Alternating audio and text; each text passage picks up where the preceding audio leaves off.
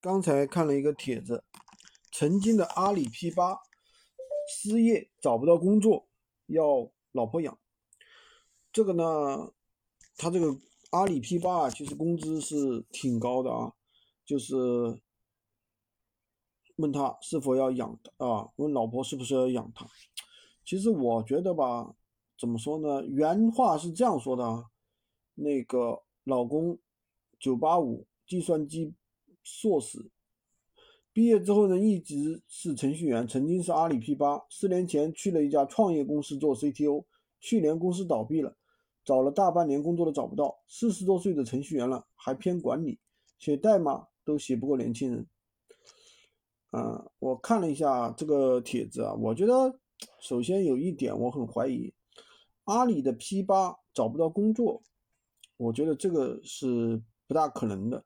他可能自己对自己的要求太高了，要求的工资太高了。第一个呢，他原先是 CTO，对吧？然后呢，又是阿里 P 八，他可能要求，比如说年薪五十万或者是一百万。在现在这个市场经济环境下，你根本就达不到，有可能人家就给你出三十万，对吧？愿不愿意干？他肯定不愿意干。第二个呢是什么呢？就是现在这个社会啊，特别是到了四十岁。千万不要轻易失业，更不要轻易去创业。创业有可能就等于失业，对吧？那还不如好好的做一份副业，比如说自己在家每天跟我们一样倒腾个电商，每天花个两三个小时，哪怕一个月能挣个三五千，是吧？那也比加在一起也比你上班强很多啊，还不用去什么辞职啊什么的。我觉得这样一种状态。是最好的，什么一种状态呢？首先自己有一个主业啊，是一个稳定的收入，然后呢又有一个副业，对吧？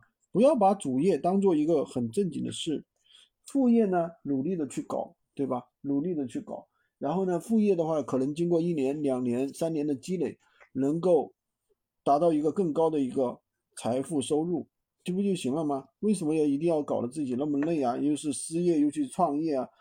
创业等于失业，很多人其实都是这样的状态，所以说大家不要轻易去创业啊，特别是经济形势不好，今年的特别经济形势真的是特别差，这种情况很多老板啊说以为，哎呀，我们那个放开了啊，放开了，然后呢就肯定是有很多机会，结果却发现放开是放开了，很多人都在内卷，很多开实体店的人很多，生意都不好。